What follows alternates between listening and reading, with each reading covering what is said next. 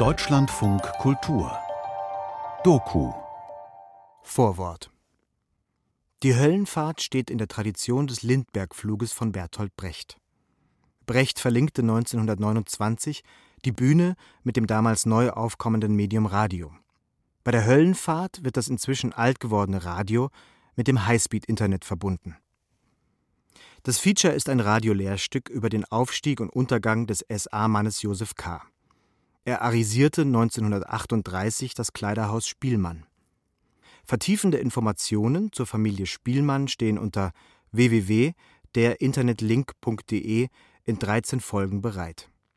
Deren Titel Ein jüdischer Steirerbur erobert Shanghai.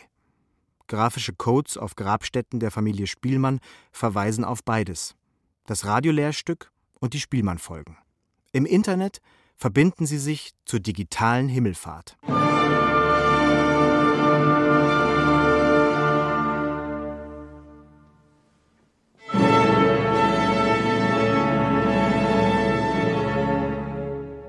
Der Herrgott hat die Völker geschaffen. Was aber Gott einte, soll Menschen niemals mehr trennen. Ich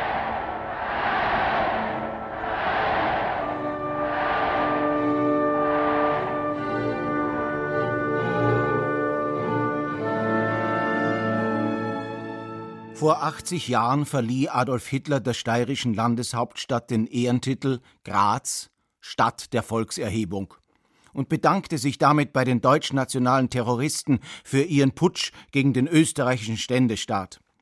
Er begann im Juli 1934 und endete mit der Siegesfeier 1938 in Graz. Mein lieber Onkel Pepe war von Anfang an dabei, bitteschön. Höllenfahrt Feature von Friedrich Knilli. Die italienische Familie Venier wandert vom Land nach Graz und verschafft sich Einlass in die feine Welt. Josef K. kam 1912 im oststeirischen Vulkanland zur Welt, wo jeder den Priester Ottokar Kernstock kannte und sein berühmtes Gedicht auswendig aufsagen konnte. Das im weißen Feld auf feuerrotem Grunde. Das Hakenkreuz im weißen Feld auf feuerrotem Grunde gibt frei und offen aller Welt die hochgemute Kunde. Wer sich um dieses Zeichen schart, ist deutsch, mit Seele, Sinn und Art und nicht bloß mit dem Munde. Josef K. war das uneheliche Kind einer Analphabetin, konnte nur die Volksschule besuchen, er lernte das Handwerk des Herrenschneiders, bestand die Gesellen- und die Meisterprüfung und stieg auf vom kleinen Schneider Josef Venier in der Fähringer Badgasse zum großen Modezar Josef K. in der Grazer Annenstraße 34. Dies allerdings erreichte er nur durch den Kauf des jüdischen Kleiderhauses Spielmann. Josef K. verdankte seine Karriere nicht zuletzt seiner aus Italien stammenden Familie, auf die er zählen konnte und in deren Hierarchie er den Rang des Capo einnahm. Schon als Lehrling erkannte er schnell, dass sich die Eisenbahner in der Badgasse keine Maßkleidung leisten konnten. Denn Maßkunden waren immer Männer mit dicken Bäuchen und viel Geld. Und schon dem Lehrling war klar, dass diese feinen Herren zu keinem Schneider in die dreckige Badgasse gehen würden. Er müsste sie in ihren Villen und Chalets besuchen und durch Parteizugehörigkeit ihr Vertrauen erwerben. Deshalb kaufte er sich ein Motorrad, und weil er für die reichen Christlich-Sozialen kein Partner sein konnte, wurde er Mitglied der Nazi-Partei, die sich gern aus Italien eingewandertem Gesindel rekrutierte. Seine Großmutter war eine bekannte Jahrmarktfahrerin und Wahrsagerin, verheiratet mit einem faulen italienischen Ziegelschlager aus Friaul, der auch der Grund dafür war, dass sie nach Italien abgeschoben werden sollte. Seine Mutter Maria Venier lebte mit drei unehelichen Kindern 40 Jahre lang in wilder Ehe mit einem bereits verheirateten Schneider. Und die Kinder von Josefs Schwester Hildegard stammten von drei verschiedenen Vätern. Bestimmt. Aber eine Hure, wenn man so will, war sie auf keinen Fall, meine liebe Mutter. Der Schauplatz wird gezeigt, an dem Josef K. seine Karriere begründen wird. Eine Stunde südlich vom Austritt der Mur aus den Bergen liegt der grünen Steiermark schöne Hauptstadt Graz inmitten einer nach Südosten offenen Gebirgsbucht an den Ufern der das Stadtbild belebenden Mur. Der knapp am Fluss aufragende Schlossberg ist der Rest eines eingesunkenen Dolomitzuges und bietet den schönsten Platz zur Überschau auf Stadtbild und Landschaft. Seit 170 Jahren verbindet die Annenstraße in Graz den Bahnhof mit der Innenstadt. In den 70er Jahren war sie die drittgrößte Einkaufsstraße Österreichs. Die Annenstraße, schreibt der Historiker Karl Albrecht Kubinski, wurde Jahrzehnte vor der Motorisierung als frühgründerzeitliche Prachtstraße geplant. Fußgänger, Kutschen, Fuhrwerke und auch Reiter waren über Jahre ihre einzigen Benutzer. Manche ältere Häuser haben noch die typische Kutscheneinfahrt mit Prellsteinen und ehemaligen Stallgebäuden im Hof. Das laut Eigenwerbung schönste Kino der Monarchie wurde in der Grazer Annenstraße 34 von Karl Löffler gegründet. Er nannte es Edison Theater. Zwei Tage vor der Eröffnungsvorstellung am 14. Juli 1910 schrieb die Tagespost: Kann die Liebe Sünde sein? Dieses neue Unternehmen ist in vornehmem Stil ausgeführt, der seinen Schöpfern das beste Zeugnis für ihren künstlerischen Geschmack und ihr technisches Verständnis ausstellt. Man gelangt zunächst in einen breiten, hellen Vorraum, in dessen Mitte sich zwei Kassen befinden. Aus der Vorhalle gelangt man in einen reizenden, täuschend nachgeahmten Garten. Wer vom Einkauf und Flanieren in der Annenstraße kam, konnte hier die großen Filme Paul Hörbiger sehen. Der Blaufuchs, Einmal werd ich dir gefallen, Es leuchten die Sterne, Heimat. Die Nazis sind noch nicht am Ruder, aber Josef K. und sein Clan nutzen sie für ihr Emporkommen. Josef beteiligte sich an den illegalen Hakenkreuzaktionen der Nazis in Fehring und die ganze Familie machte mit. Seine Mutter kochte Erdäpfelgulasch für die Genossen, der Vater nähte Hakenkreuzfahnen, die Schwester beschmierte Hauswände und Pflöcke mit schwarzen Hakenkreuzen und warf Stinkbomben, und Josef beschaffte den Sprengstoff für Böller und für die nächtlichen Hakenkreuzfeuer auf dem Kalvarienberg in Höflach. Höhepunkt war der Dollfußputsch 1934. Als Nazis gleichzeitig das Bundeskanzleramt und die Senderäume der RAWAG in Wien stürmten und überall im Land Nationalsozialisten gegen Kanzlertreue kämpften. Der Bundeskanzler Engelbert Dollfuß nach Schüssen auf ihn verblutete und der Putsch dennoch scheiterte, sodass den Nazis massenhaft der Prozess gemacht wurde. Also an die Verhaftung kann ich mich sehr genau erinnern. Ich war erst vier Jahre alt und es kamen zwei Männer mit Karabinen und aufgepflanzten Bajonetten, legten ihm Handschellen an und schwere Ketten für die Füße. Es ist ein kleines Häuschen gewesen mit zwei oder drei Stufen nach unten und es schepperte alles. Und die ganze Familie schrie und brüllte. Und er wurde dann abgeführt und er lachte nur. Josef K. wurde in das Anhaltelager Messendorf eingeliefert, wo er zusammen mit Bauernbuben, Arbeitslosen und Bürgersöhnchen einsaß. Einige von ihnen brachen aus, um über Slowenien nach Bayern zu entkommen und der österreichischen Legion beizutreten. Nicht so Josef K. Er verkaufte im Notarrest billige Zeughosen und hatte in den sechs Monaten Haft so viele Bestellungen erhalten, dass er nach der Entlassung eine zweite Werkstatt in der Radkersburger Straße einrichten und Gesellen einstellen musste. Also ich lebte Tag aus, Tag ein in dieser Schneiderwerkstatt, schaute tagsüber sehr genau zu, wie die Schneider äh, nähten. Und in der Nacht wurde das Brett abgehoben und ich legte mich dann in der Nacht dort hinein und schlief. Und am nächsten Tag wurde es wieder zugedeckt. Und ich wuchs eigentlich in einer Schneiderwerkstatt auf, weil es sonst keinen Platz gegeben hätte. Beim Juli-Putsch 1934 war Josef K.'s erste Gaunerei mit den Nazis in Gang gekommen. Die zweite auf der Siegesfeier 1938. bei der am Vormittag des 25. Juli 1938 die Sieger des Juliputsches durch die beflaggte Herrengasse in Graz marschierten. Mein Onkel hat sich extra natürlich in SA-Uniform geschmissen, damit er nicht auffällt. Normalerweise ging er im Maß gekleidet durch die Gegend. Am Nachmittag dann betranken sich die Sieger in ihren Stammlokalen in der Hoffnung auf große Beute.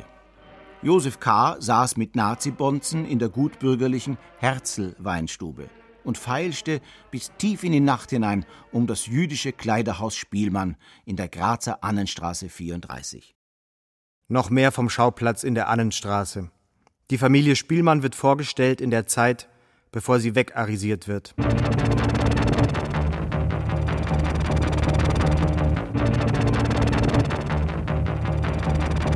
Diese Prachtstraße in Graz war Wilhelm Spielmanns Heimat in der Fremde.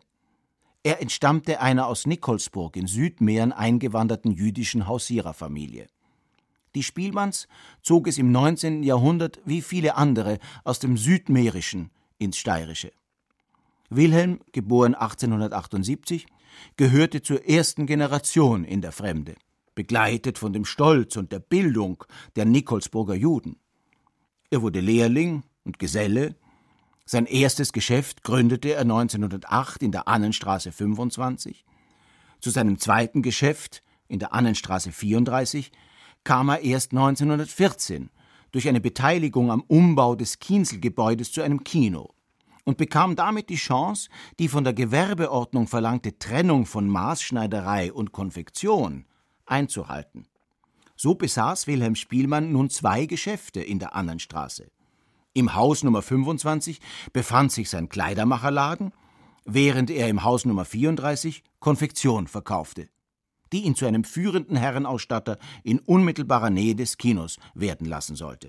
Bin nur ein kleines Judenmädchen, hab keine Kleider an und hätte ich einen Hammer, schlüg ich dir die Zähne ein. Wilhelm Spielmanns Halbbruder Rudolf war viel jünger und er ging einen ganz anderen Weg. Auch er sollte zunächst in den Familienbetrieben seines Bruders und seiner Eltern mitarbeiten. Doch der Erste Weltkrieg änderte alles. Rudolf erlernte den Umgang mit leichten und mit schweren Waffen, er lernte kämpfen und er erlernte den Nahkampf von Mann zu Mann und als dann endlich der Krieg 1918 endete, fuhr er heim. Doch sein Zuhause gab es nicht mehr. Vater und Mutter waren tot, und sein 13 Jahre älterer Bruder Wilhelm hatte nun die Führung übernommen. Rudolf Spielmann brauchte zehn Jahre, um sich von dem habsburgischen Holocaust zu erholen. Über die erlebten Kriegsgräuel konnte er erst ab 1925 sprechen zuerst mit seiner Frau Paula, die den Krieg durch das Gefangenenlager in Knittelfeld kannte und die Wahrheit über das Morden ertragen konnte. Bei den Kindern von Wilhelm aber war Onkel Rudolf der beliebtere. Denn Rudolf war sportlich und hatte stets tolle Geschichten parat von Krieg und Kampf und Revolution. So wurde er bald ihr geistiger Vater. Im Gegensatz dazu erzog Wilhelm seine Kinder zu ehrenwerten Mitgliedern der jüdischen Gemeinde in einer antisemitischen Umgebung, auch in den Jahren des Ständestaates und der von Dollfuß angeführten Vaterländischen Front. Wenn ich mit ihr zur Gaskammer gehe, bleib ich lachend draußen stehen. Zicklan, Zicklan, Zicklan, besser, besser, besser. Zusammen hatten die Brüder Spielmann drei Söhne. Ihre Leben standen kurz vor einer Kehrtwende. Und das lag auch an Josef K. Die Erziehung zur jüdischen Anpassung wurde auch Wilhelms Sohn Hans zuteil, der 1914 geboren wurde. Und doch motivierte sie ihn nicht, in eine jüdische oder zionistische Jugendorganisation einzutreten, vielmehr engagierte er sich beim Aufbau eines kommunistischen Jugendverbandes in Graz und wurde Trotzkist. Mit dem Ergebnis, dass er im Alter von 20 Jahren bereits sechs Monate Knast kannte und 1936 wegen Geheimbündelei erneut inhaftiert wurde. Dabei war die Polizei immer wieder überrascht, dass er als Jude Kommunist geworden war. Am 22. Februar 1936 berichtete ein Grazer Polizist, als Organisatoren des KJV wirken besonders eifrig die jüdischen Mitglieder desselben. Besonders sind es Hans Spielmann und Walter Kohn, die eine eifrige Tätigkeit entfalten. Der KJV, Kommunistischer Jugendverband, gilt innerhalb der KPÖ als sogenannte Stoßbrigade oder Sturmtrupp, dem gewissermaßen die Aufgabe zufällt, die kommunistische Bewegung vorwärts zu tragen. Da diese Jugendorganisation besonders radikale Elemente in seinen Reihen hat, muss sie als gefährlich angesehen werden. Für Rudolfs Sohn Helmut war Wilhelms Sohn Hans der große Bruder. Auch wenn Helmut noch zu klein war, um dessen Gespräche über Hitler und Dollfuß, Stalin und Trotzki zu verstehen. Was er aber miterlebte, waren aufregende Dinge wie die Polizeiaufgebote bei den zahlreichen Hausdurchsuchungen in der Annenstraße 34 oder auch die Verhaftungen im Geschäft. Und sicher unvergesslich der große Auftritt von Hans mitten im Herrenbekleidungsgeschäft seines Vaters. Er stellte sich mitten unter die Kunden und schrie: Ich bin Kommunist! Ernst Spielmann kam als Sohn Wilhelms am 13. Jänner 1916 in Graz zur Welt. Er sollte schon bald ein sehr gutes Verhältnis zu seinen Eltern und Geschwistern haben. Man ging im Winter gemeinsam zum Skilaufen und im Sommer picknickte man gern zusammen. Als Sonnyboy der Familie erlebte er eine unbeschwerte Kindheit in Graz und vertiefte sich schon früh in klassische Musik und Opern. Madame Butterfly, La Traviata und Aida konnte er nicht oft genug hören. Josef K., der Don Giovanni der Annenstraße, feiert seinen ersten Triumph. Am 25. Juli 1938 verlieh Adolf Hitler der Stadt Graz den Ehrentitel Stadt der Volkserhebung. Geehrt werden sollten damit die alten illegalen Putschisten und gleichzeitig die Jungen ermutigt werden, sich jetzt legal den Grazer Juden militant zu nähern. Davor hatte Hitler im April überraschend Graz als erstes Ziel in der Ostmark besucht und in der Haupthalle der Weizer Waggonfabrik eine Wahlkampfrede gehalten. Die Arisierungskampagne zog sich über das ganze Jahr hin, wohl durchdacht und systematisch einem Konzept folgend, das auf seinen Höhepunkt im November zusteuerte. In der Reichskristallnacht zog der aufgehetzte Mob in den frühen Morgenstunden des 10. November durch die Straßen, plünderte Geschäfte, zündete die Synagoge an und misshandelte Jüdinnen und Greise. Während die Metallkuppel der brennenden Synagoge bereits um 1.30 Uhr eingestürzt war, blieb das Spielmanngeschäft in der Annenstraße 34 gänzlich unversehrt. Denn es gehörte seit Oktober einem Parteigenossen, Josef K. Der hatte sich das Geld für den Kauf des Geschäftes von seiner Mutter beschaffen können, die dafür zwar ihr Häuschen in Fehring hatte verpfänden müssen, aber die Kapo-Familie hatte funktioniert und er die nötigen 3000 Reichsmark erhalten. Der Verein für Gedenkkultur Stolpersteine in Graz. Im Sommer 1938 versuchte der Fähringer Schneidermeister Josef K., seit 1932 SA-Mitglied und im Februar 1934 wegen politischer Betätigung zu sechs Monaten Haft verurteilt, in mehreren Anläufen und gerne mit Verweis auf seine Parteimitgliedschaft auf dem Wege der Arisierung ein Geschäftslokal in prominenter Grazer Innenstadtlage zu erlangen. Die angeblich überschuldete Firma wurde liquidiert. Nutznießer war letztlich Josef K., der im Oktober 1938 der Familie Spielmann ihren gesamten Geschäftsbesitz um die extrem niedrig angesetzte Summe von 3000 Reichsmark abgekauft hat. Der ohnehin niedrig angesetzte Schätzwert war doppelt so hoch gelegen. Die Summe kam jedoch niemals in das Eigentum der Familie Spielmann, da dieses Sperrkonto 1941 von der Gestapo beschlagnahmt worden war. In der Folge zog Josefs Schwester Hildegard nach Graz, denn sie war Schneiderin und kümmerte sich dort um die Werkstatt. Auch Josefs kleiner Bruder Franz kam nach, wurde Lehrling und war rund um die Uhr mit dem Abstauben der Ware beschäftigt. Und die Großmutter war sehr stolz auf ihren Sohn, sagt, okay, verpfänden wir. Normalerweise wenn sie Geld braucht, hat sie immer ihre Wintermäntel ins Pfandl gebracht, hieß es. Und dort hat sie dann Geld dafür über den Sommer bekommen. Im Winter hat sie es wieder ausgelöst und den Mantel wieder zurückbekommen. Und so ging es aber bei dem Spielmannkauf nicht, sondern sie brauchte ordentliches Geld. Und musste also quasi zur Sparkasse gehen und hat dort einen Pfandbrief unterschreiben müssen und hat dort von der Sparkasse, ist in der Schürze nach Hause gekommen, hat in der Schürze diese 3000 Reichsmark liegen gehabt und hat sie so auf dem Küchentisch hingebreitet. Alle stürzten sich auf das Geld und rissen die Augen auf und zählten und zählten. Und als es dann Nacht wurde, waren alle aufgeregt, was passiert, wenn es ein Einbrecher kommt. Hat meine Großmutter das Ganze wieder in die Schürze hineingegeben, zusammengezogen, hat es ins Bett gelegt und hat sich darauf gelegt und unglaublich tief geschlafen. Unter dem Schutz der heiligen Dreifaltigkeitsweiber, Jungfrau Maria, Mutter Gottes und wie hieß denn die dritte eigentlich? Von den Bediensteten Spielmanns wurden die Kassiererin und der Verkäufer Adolf Kotzbeck übernommen. Er war ein Geschenk. In einem Nachtlokal aufgewachsen, beherrschte er alle eleganten und groben Umgangsformen, um Kunden zu animieren. So hatte Kotzbeck die Gewohnheit, mit Heil Hitler jeden Fettling zu begrüßen, der eine SA-Uniform nach Maß bestellte. Beim ersten Anprobieren ging es dann um die Schultern, die durch Watte verbreitert wurden, und um die Brust aus pikiertem Segelleinen, das Vorstehen und den Bauch abdecken musste. Die Anprobe fand vor dem Spiegel statt und wurde vom Schneidermeister geleitet, während Kotzbeck kommentierte. Denn er sollte den Kunden ablenken und begeistern. Und wenn eine Frau dabei war, dann vor allem diese. Was Adolf Kotzbeck stets für Werbung zu nutzen wusste. Schauen Sie sich doch die Kleidung der Filmstars auf den Plakaten an, die gerade im Kino nebenan hängen.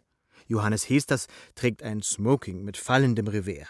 Paul Hörbiger mit Schalkragen und Gustav Gründgens mit Satin-Einfassung. Bei einer Einladung zu einer SA-Gala ist eine passende Abendgarderobe unverzichtbar und die Einhaltung der Stilvorgaben wird vorausgesetzt. Jeder vornehme Mann sollte einen hochwertigen Smoking oder ein elegantes Dinnerjackett besitzen. Warum einen schon getragenen Smoking leihen, wenn Sie für den gleichen Preis Ihren eigenen, nagelneuen, nach Maß besitzen können? Das ging das erste Jahr sehr gut. Ein Parteigenosse nach dem anderen kaufte Maßkleidung à la Mode und der Umsatz stieg rasant. Bis zum unerwarteten Auftritt Adolf Hitlers. Der Krieg beginnt. Es gibt Schwierigkeiten. Und Josef K. wird angeklagt. Polen hat heute Nacht zum ersten Mal auf unserem eigenen Territorium auch mit bereits regulären Soldaten geschossen. Seit 5.45 Uhr wird jetzt zurückgeschossen.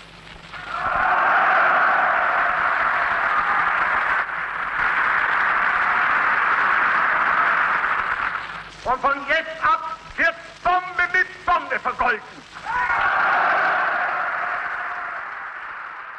Seine Rede beendete Hitler mit den Worten Und ich möchte schließen mit dem Bekenntnis, was ich einst aussprach, als ich den Kampf um die Macht im Reich begann.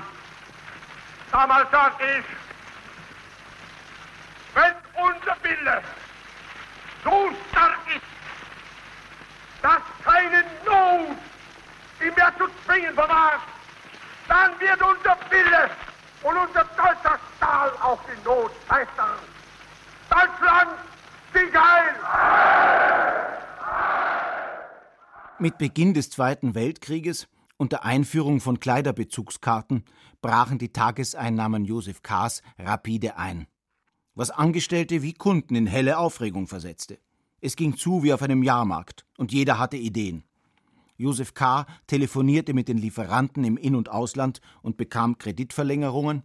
Adolf Kotzbeck traf sich mit seinem Bruder Xandl im Café Herrenhof und bestellte bei einem kleinen Braunen unzählige Kleiderkarten bei den auf Aufträge wartenden Kleinganoven.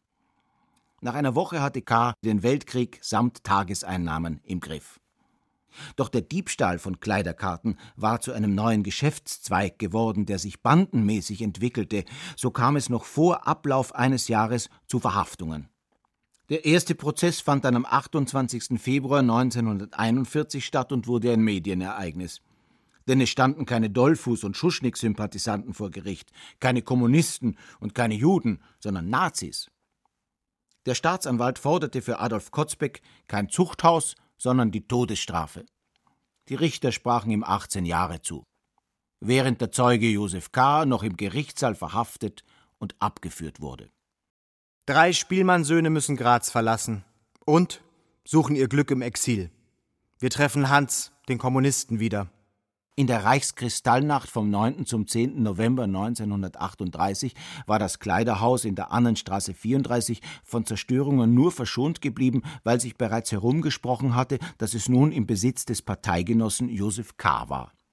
Malträtiert wurden dagegen die ehemaligen Eigentümer, die beiden Spielmann-Familien, die sich in Graz aber nicht mehr wehren konnten, sondern in der Fremde mit der Waffe in der Hand gegen Hitlers Alliierte kämpften, gegen Franco in Spanien, Mussolini in Italien, gegen die Japaner in Shanghai. Es war ein weltweiter antifaschistischer Kampf, den diese jungen Juden aus Graz im Exil führten. Wir im fernen Vaterland geboren, nahmen nichts als was im Herzen liegt. Doch wir haben die Heimat nicht verloren, unsere Heimat ist heute vor Madrid. Hans Spielmann geboren 1914, emigrierte 1938 in die Tschechoslowakei und weiter nach Spanien, wo er im dritten Bataillon der 11. Spanischen Brigade gegen die Franco-Faschisten kämpfte. Nach dem Sieg der Faschisten flüchtete er von Barcelona nach Montauban in Frankreich, wurde aber von der Gestapo aufgegriffen und nach Auschwitz verschleppt. 1944 in das Arbeitslager Blechhammer. Dort arbeitete er am Bau für den Chemiekonzern Oberschlesische Hydrierwerke AG. 1945 wurde er in das Lager Großrosen deportiert und weiter in das KZ Buchenwald, in dem er 1945 starb. In Spanien stand's um unsere Sache schlecht. Zurück ging's Schritt um Schritt. Und die Faschisten brüllten schon, gefallen ist die Stadt Madrid. Josef K. ist nicht unterzukriegen. Er hat Verbindungen. Das Sondergericht für Josef K., sein Sondergericht, tagte im Landgericht Konrad von Hötzendorfstraße 41. Und auf Nummer 43 befand sich das Gefängnis der Justizanstalt. Es waren für Josef K. daher nur ein paar Schritte. Er ging sie ohne jede Reue. Und sein Geschäft ging in der Untersuchungshaft weiter, auch sein Privatleben. Er heiratete, zeugte eine Tochter und milderte den Vermögensstreit zwischen seiner Familie und der Familie seiner Frau. Knapp ein Jahr nach seiner Verhaftung war Josef K. dann soweit. Am 15. Jänner 1942 ging er die paar Schritte, die er schon einmal gegangen war, nun zurück vom Untersuchungsgefängnis in den Verhandlungssaal des Landgerichts. Wo nun die Journalisten drängelten, die ein Jahr lang über den Untersuchungshäftling berichtet hatten. Bei Knilli ohne dichtete zum Beispiel die kleine Zeitung und bekundete damit Sympathie für das tapfere Schneiderlein, das den Mut besaß, Modehosen, elegante Sakkos und Chesterfield-Mäntel ohne Punkte zu verkaufen. Sie verspotteten mit dem Reim die steirischen Nazis, die sich seit 1938 bereichert hatten und sich bald gut sitzende Maßanzüge leisten konnten, auch im Weltkrieg und auch ohne Kleiderkarten dass für den Angeklagten Josef K. 1942 nur sechs Jahre Zuchthaus als Strafmaß verhängt wurden, verdankte er einerseits der Operation eines offenen Wadenbruchs im Landeskrankenhaus mit nachfolgender Verlegung in die Strafanstalt Straubing, Kaserne Baumholder, von wo aus er in eine Bewährungskompanie in Griechenland kam. Andererseits verdankte er die überaus milde Strafe dem Bürgermeister von Graz. Denn Erich Seitz war als Bürgermeister schon lange sein wichtigster Ohne-Punkte-Kunde gewesen. Er und seine Frau hatten die schönsten Stoffe stets ohne Kleiderkarte erhalten. Auf Betreiben neidischer Staatsanwälte wurde Bürgermeister Seitz dann aber bald selbst angeklagt und entging seiner Verhaftung nur durch zahlreiche Interventionen aus Berlin. Denn Seitz war nicht nur Bürgermeister, sondern vor allem Blutordensträger. Seine Fürsprecher waren der Reichsjustizminister und der Stellvertreter des Führers. Kaufst du ohne bei Knilli, wirst du Bürgermeister in Zilli. So lautete damals ein geflügeltes Wort über Josef K.s Verkaufspraxis ohne Kleiderbezugsscheine. Der Name war den Spielmann selbstverständlich bekannt. Also die Geschichte mit dem Spielmann war für mich sehr spannend, weil ich, als ich ins Geschäft meines Onkels kam, 1938, so kleine Buben traf, die Spielmann waren. Das war der spätere Helmut Spielmann, den habe ich dort schon kennengelernt. Und die waren dann weg und als ich dann in den 70er Jahren mit Studenten anfing, den Antisemitismus zu erforschen hier in Berlin, kam ich natürlich automatisch auf die Spielmanns und auf meinen Onkel und durch irgendeinen Zufall erfuhr ich, dass Susi Spielmann, die erste Tochter von Ernst Spielmann, auf einer Europatour ist und habe sie dann in Wien getroffen und habe bei der Gelegenheit erfahren, auch von ihrem älteren Bruder von Susi, dass es einen Sohn von ihm, Guy heißt, der Musiker ist, in Riga gibt. Barbara von der Löhe und ich sind sofort nach Riga gefahren und haben den interviewt und sind dann zurück nach Wien und haben die Susi getroffen und sind mit ihr nach Graz gefahren. Und in Graz habe ich ihr eigentlich alles gezeigt, was so ein Spielmann, der nachgeboren ist, kennen sollte, meiner Meinung nach. Eben das Geschäft, das zu dem Zeitpunkt ja nicht mehr existierte, weil es ja zerstört worden ist. Ich sagte, da hinten war der Hof, wo ich also mit dem Helmut gespielt habe. Und dann sind wir zusammen weiter in die Stadt, habe ja die Stadt gezeigt, den Ort, das Rathaus und das Geschäft meiner Cousine am Joanneumring. Und diese Susi hat mir dann auf der Rückfahrt und teilweise schon auf der Hinfahrt von meinen Enkeltöchtern aufgenommen und fotografiert, eben sehr viel Einblick in ihre Familie gegeben, Geschichten erzählt von ihrem Vater. Und so wurden wir eigentlich sehr schnell Freunde. Der Krieg ist zu Ende. Und Josef K. will sich geändert haben. In Griechenland desertierte Josef K. und erholte sich anschließend gut in britischer Gefangenschaft. Wie Fotos aus jener Zeit anschaulich beweisen, die ihn im Wüstenlook mit kurzer weißer Hose zeigen, mit kurzärmeligem weißen Hemd und einem Tropenhelm unter dem linken Arm. Und auf der Rückseite eines dieser Fotos der Satz In dieser Zeit wurde ich anders. Afrika 1946. Und das stimmte. Er las nicht Karl May, sondern deutsche Lyrik. Es war ein altes Reklambändchen von 1887 mit Goldschnitt aus der Bibliothek seines Vaters in Fehring. Es steckte in einer selbstgenähten Tasche aus verdrecktem braunem Segelleinen. Beim Nähen hatte er schwarzen Zwirn verwendet und die Nadelstiche so eng gesetzt, dass sie außen nur jeweils ein Millimeter weit sichtbar waren. Unverkennbar war da der gelernte Schneider zum Vorschein gekommen. Dieses Büchlein kennt eigentlich außer mir meine Frau noch. Ich habe es von meinem Onkel ungefähr 46 oder 47 bekommen mit dem Satz, das hat mir das Leben gerettet. Er hat nichts weiter gesagt und ist wieder weitergelaufen. Und einer der Retter aus dem Gedichtband war der jüdische Dichter Heinrich Heine.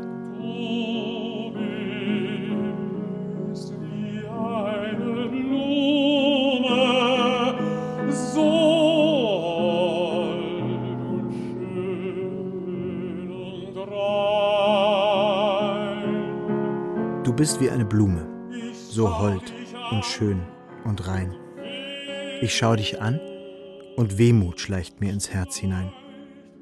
Mir ist, als ob ich die Hände aufs Haupt dir legen sollt, betend, dass Gott dich erhalte, so rein und schön und hold. Josef K. war sechs Jahre in Gefängnissen und Gefangenenlagern und las nicht nur Liebesgedichte, sondern schrieb aus Afrika auch Liebesbriefe an seine Frau, die sich scheiden lassen wollte. Graz, 23.09.1946 Lieber Sepp, ich kann in Zukunft deine Frau nicht mehr sein. Ich will dir damit nichts Böses antun oder etwas anderes erreichen. Nein, ich will nur und ersuche dich nun zum dritten Mal, mich freigeben zu wollen. Du bist ein Mann, der nicht zu mir passt, und ich sage es dir offen heraus. Ich kann dir nicht mehr glauben, denn du hast zu oft gezeigt, dass alle anderen dir mehr sind als ich. Ich will dich an nichts erinnern, aber Sepp, deine letzten Briefe, die so von Liebe voll sind, kommen zu spät. Weißt, wenn ich Vergleiche ziehe, so muss ich dir sagen, dass du zu mir folgend warst.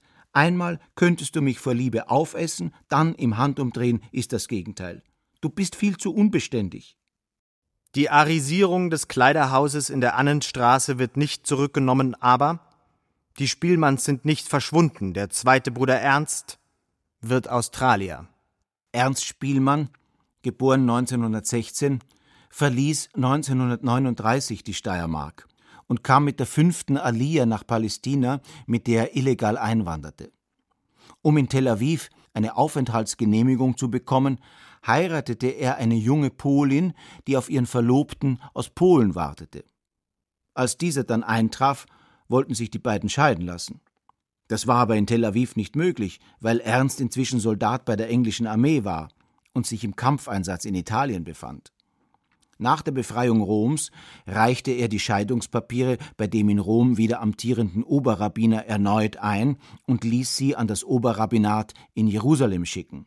Das geschah, doch wurden die Dokumente in Jerusalem nicht anerkannt, weil sein Name falsch geschrieben worden war. Monate später wurde seine Einheit in Paris eingesetzt und Ernst ging auch dort wieder sofort zum Rabbiner, stellte einen Scheidungsantrag und ließ ihn wieder an das Oberrabbinat in Jerusalem schicken. Doch wurde sein Antrag in Jerusalem auch diesmal nicht anerkannt, weil der Oberrabbiner von Paris eine Woche später dem Katholizismus beigetreten war und somit nicht mehr festen Glaubens gewesen sein konnte.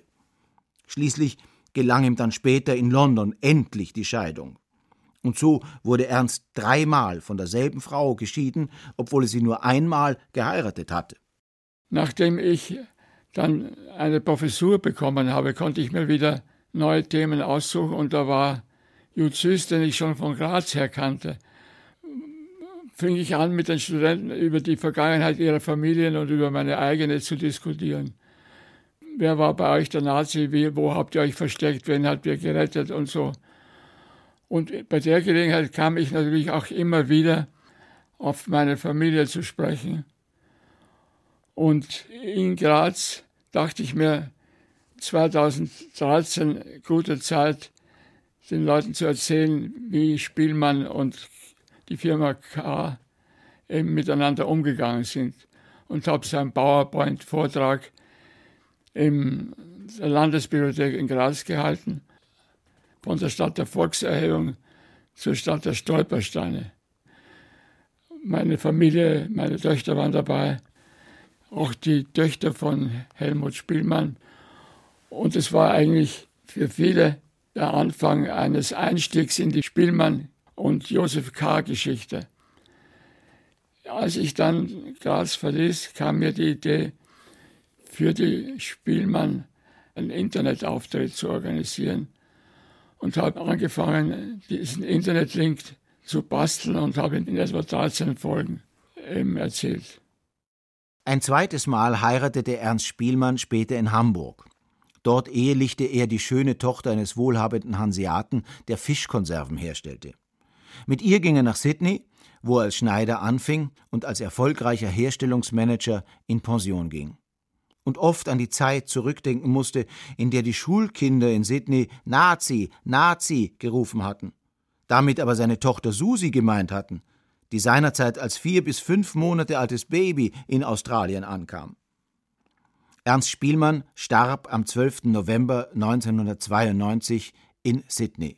Also äh, Ernst Spielmann war der Sonneboy von den Spielmanns, ein netter Kerl. Ich habe ihn leider nicht kennengelernt. Er war war als Soldat der Briten bis nach London gekommen und auf seiner Rückreise ist er auch nach Graz gegangen und hat versucht, von den K Geld zu bekommen. So viel ich weiß, haben sie einen Tausender oder vielleicht Zweitausender gegeben, aber fast nichts. Und sich quasi entschuldigt, das Geschäft gibt es nicht mehr, es wurde zerbombt. Nein, die hatten kein Schuldgefühl. Der Krieg ist zu Ende. Und Josef K. nimmt noch einmal die Grazer Innenstadt in Beschlag. 1946 kam Josef K. erholt und voller Tatendrang heim und machte dort weiter, wo Hitler ihn unterbrochen hatte, im Schleichhandel. Jetzt nicht mehr mit Kleiderkarten, sondern mit gestohlenen Armeedecken und Zwetschgenschnaps. Die Wolldecken organisierte ein britischer Besatzungssoldat und den Schnaps kaufte Josef K. bei einem Kleinbauern in der Oststeiermark. Der Schnaps wurde in Kanister abgefüllt und von britischen Militär-LKWs nachts abgeholt und nach Graz gefahren. Ich war die ganze Zeit dabei. Ich war selber Schleichhändler. Und ich musste äh, die britischen Soldaten zu den Bauern hinlotsen und zeigen, wo der Bauer ist, der Schnaps hat, den Josef K. bestellt hat und den er gekauft hat. Und das Ganze musste in der Nacht geschehen, damit keine Militärpolizei uns schnappt. Und ich musste sie durch die Wälder lotsen und als Scout faktisch wieder zurück nach Graz. Und die Briten lieferten prompt. In Kars neues Geschäft. In der Konrad von Hötzendorf Straße, nicht weit weg vom Landgericht. Hier wurden die Wolldecken zu Wintermänteln verarbeitet und verkauft. Die Briten blieben zehn Jahre, das Geschäft brummte, und durch sie wurde Josef K. wieder reich. Reich genug, um das von ihren Bombern zerstörte Kleiderhaus in der Annenstraße an anderer Stelle neu aufzubauen und weiterzuführen. Also ich war während der Fliegalarme immer unterwegs und nie in einem Luftschutzkeller. Und ich ging immer auf dem Schlossberg und sah ungefähr zu meinem Geburtstag einen Angriff kommen, relativ tief über den Hauptbahnhof und über die Annenstraße. Es brummte so wie immer. Und auf einmal fiel eine Bombe nach der anderen auf die Annenstraße und auf den Hauptbahnhof, auf das Murgelände. Also es dauerte gar nicht lange. Noch während es überrauchte, bin ich den Berg runtergerannt und sofort in die Annenstraße und sah, oh, alles weg, alles kaputt. Auch das wunderschöne Kino kaputt. Aber das Geschäft auch. Und das Geschäft um das tat es mir eigentlich nicht so leid, aber vor allem um das Kino. In der Zweiten Republik hat sich Josef K. eingerichtet, wie vorher in der Nazizeit. Josef K. baute 1948 sein Geschäft wieder auf, aber nicht in der Annenstraße, sondern am Joanneumring im Haus Nummer 9. Hatte früher ein Kunde das Geschäft in der Annenstraße betreten, wurde sein Blick sofort von einer langen Wand angezogen, vollgehängt mit eleganten Sakkos, davor die endlose Budel, ein Verkaufstresen, aus schönem Nussbaum. Und so sah es auch im neuen Geschäft aus.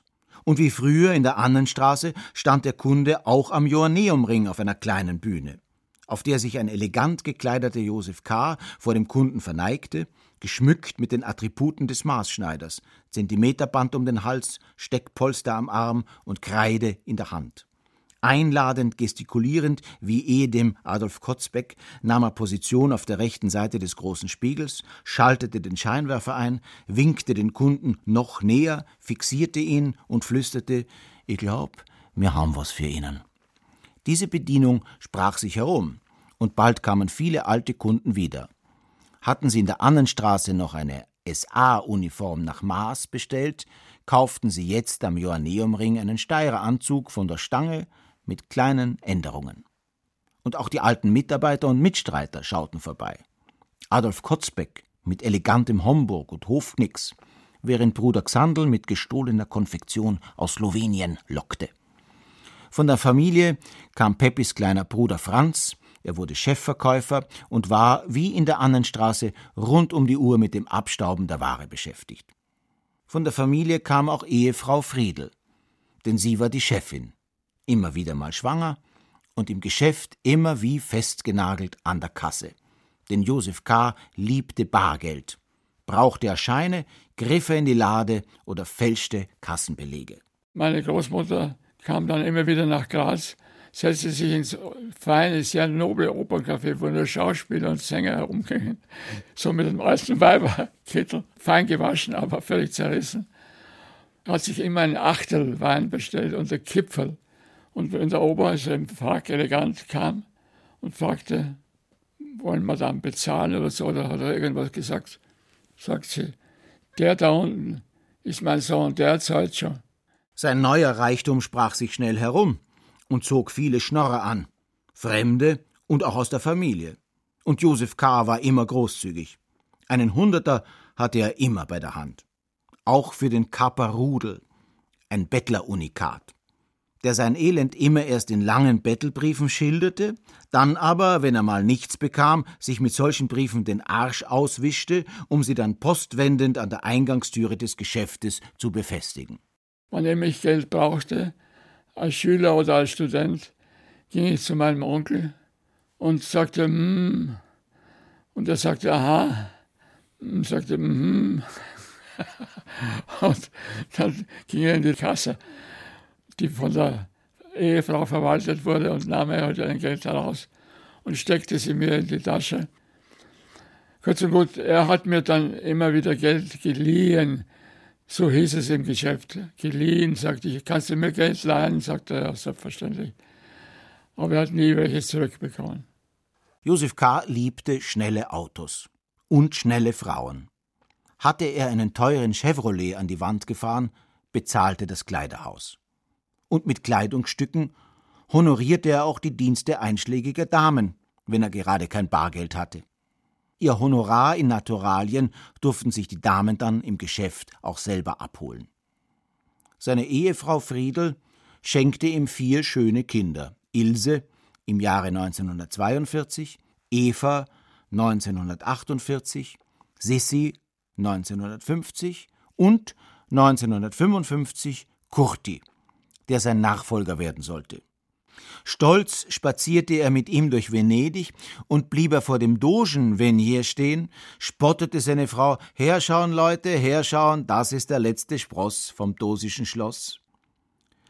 Gesellschaftliche Meriten errang K. in Anerkennung seiner jahrzehntelangen Arbeit. 1976 wurde Josef K. der Berufstitel Kommerzialrat und 1986 das goldene Ehrenzeichen des Landes Steiermark verliehen. Pepis kaufmännische Erfolge wurden zur größten Schande unserer Familie. Seinetwegen müssen sich Großenkel heute noch gegen den Antisemitismusvorwurf wehren. Mit dem Kauf des Kleiderhauses der Familie Spielmann beteiligte sich mein Onkel an der Vertreibung und Ermordung der Juden. Der dritte Spielmannsohn, Helmut behauptet sich in der Welt und kehrt dorthin zurück, wo niemand auf ihn gewartet hat. Helmut war 1930 zur Welt gekommen und damit der jüngste Spielmann, der emigrierte. Stationen seines Lebensweges waren das Konzentrationslager Dachau und Shanghai. Also Helmut Spielmann war für mich deshalb faszinierend, weil er in meinem Alter war, mein Jahrgang und wir uns wahrscheinlich sehr oft in der anderen Straße 34 oder Krefelder Straße hieß es damals, getroffen haben und miteinander gespielt haben. Heute ist die Garden Bridge in Shanghai ein Industriedenkmal und eine Touristenattraktion. 1939 war sie für Helmut Spielmann ein Ort täglicher Schikanen beim Verlassen und Betreten der japanischen Besatzungszone, in der er ja mit seinen Eltern wohnte. Eine neue Qualität bekamen die Schikanen nach dem 8. Dezember 1941. Die kaiserliche Armee feierte den siegreichen Angriff auf Pearl Harbor und begann gleichzeitig, sich auf die erwartete Landung der Amerikaner in Shanghai vorzubereiten. Niemand durfte die Brücke betreten, und es wurde auf alles geschossen, was sich bewegte. Ein zweiter Ort japanischer Schikanen wurde das 1942-43 für Juden eingerichtete Ghetto denn Helmut Spielmann musste immer wieder möglichst unbemerkt zwischen dem Ghetto und der außerhalb des Ghettos liegenden Jesuitenschule hin und her pendeln. Er war inzwischen zum Katholizismus übergetreten, musste aber ins Ghetto umziehen, weil ihm die Nazis die reichsdeutsche Staatsbürgerschaft förmlich entzogen hatten und auf seinem Ausweis nur der Buchstabe J für Jude noch Gültigkeit hatte. Einen neuen Pass gab es nur für Arbeit außerhalb des Ghettos, ausgestellt von einem berühmt berüchtigten japanischen Beamten, der sich selbst König der Juden nannte. Nach seiner Rückkehr 1947 wurde Helmut Spielmann Sprachenlehrer in Arnfels und Leutschach in der Steiermark. Eine echte Wiedergutmachung blieb ihm jedoch vorenthalten, und bis auf einige tausend Schilling war er des väterlichen Erbes endgültig verlustig gegangen. Als mittelloser Flüchtling, wegen seiner jüdischen Herkunft vielen Vorurteilen ausgesetzt, musste er sich in Österreich ein zweites, völlig neues Leben aufbauen. Er verstarb am 14. Dezember 2012 in Feldbach. Wir hatten also einen Termin verabredet, dass ich ihn in Feldbach treffe oder in Anfels rief mich seine Lebensgefährtin Inge an und sagte, du, ich stehe in dem gleichen Haus, da wird gerade der Helmut gewaschen. Er ist kurz vorher gestorben. Die Spielmanns kämpften in Europa, in Afrika und in Asien und überlebten Adolf Hitler. Nirgends ist ein steinerner Gast zu sehen. Und doch ist Josef Kahrs tot. Ein bisschen wie bei Don Giovanni. Mein Onkel wurde durch die Spielmann-Geschichte nicht verändert. Er hat äh, irgendeine Garnerei gemacht, okay. Er macht sie nochmal, okay, was soll ich sagen? Der Don Giovanni ist sozusagen derjenige, der Mut hat, bis zum letzten Augenblick zu kämpfen. Auch wenn es dem Komtur nicht passt, fährt er einfach in die Hölle. Josef K. starb am 14. Mai 1990. Die Erbin von dem Geschäft meines Josef K. hat mir erlaubt, meinen Onkel nochmal zu sehen. Die ganzen alten Nazi standen um den Josef K., der schon im Sarg zugenäht war, musste nochmal aufgemacht werden, die Nägel ausgezogen. Von Josef K.s außergewöhnlichen Lebensgeschichten war seine Beerdigung die schönste. Sie verlief im Stil einer großen barocken Oper mit einer Höllenfahrt am Ende. Der Friedhof verfinsterte sich, es blitzte und donnerte, und ein plötzlicher Wolkenbruch trieb die Trauergäste auseinander. Alle rannten dann weg, auch meine Töchter, glaube ich, waren noch ein bisschen da. Und die Friede und ich standen als Letzte und sahen, wie die den Sarg runterließen und er mit dem Sarg in der Hölle verschwand. Und da fiel mir Don Giovanni ein.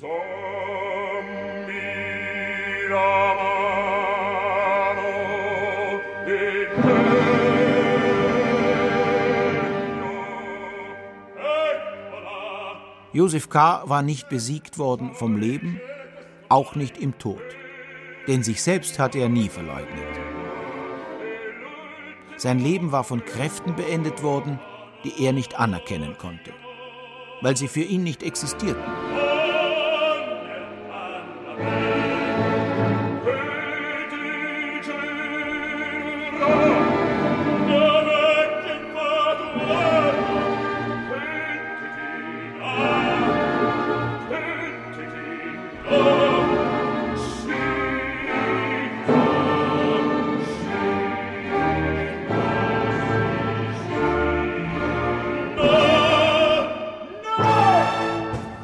Auf dem Friedhof, direkt unter der Statue des Komturs, treffen sich Don Giovanni und sein Diener. Da beginnt die Statue zu sprechen und warnt ihn. Der aber lacht nur und lädt sie zum Essen ein. Und die Statue aus Stein sagt tatsächlich zu. Im Schloss wartet Don Giovanni vergnügt auf seinen Gast. Die Statue kommt tatsächlich. Nochmals fordert die Statue Don Giovanni auf, seinen Lebenswandel zu ändern. Bei seiner Weigerung öffnen sich die Pforten zur Hölle und Don Giovanni versinkt. Höllenfahrt. Feature von Friedrich Knilli. Es sprachen Friedrich Knilli, Helmut Mooshammer und Andreas Tobias.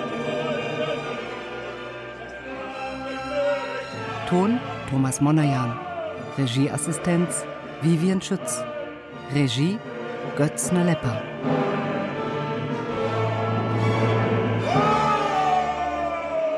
Produktion Deutschlandfunk Kultur 2018.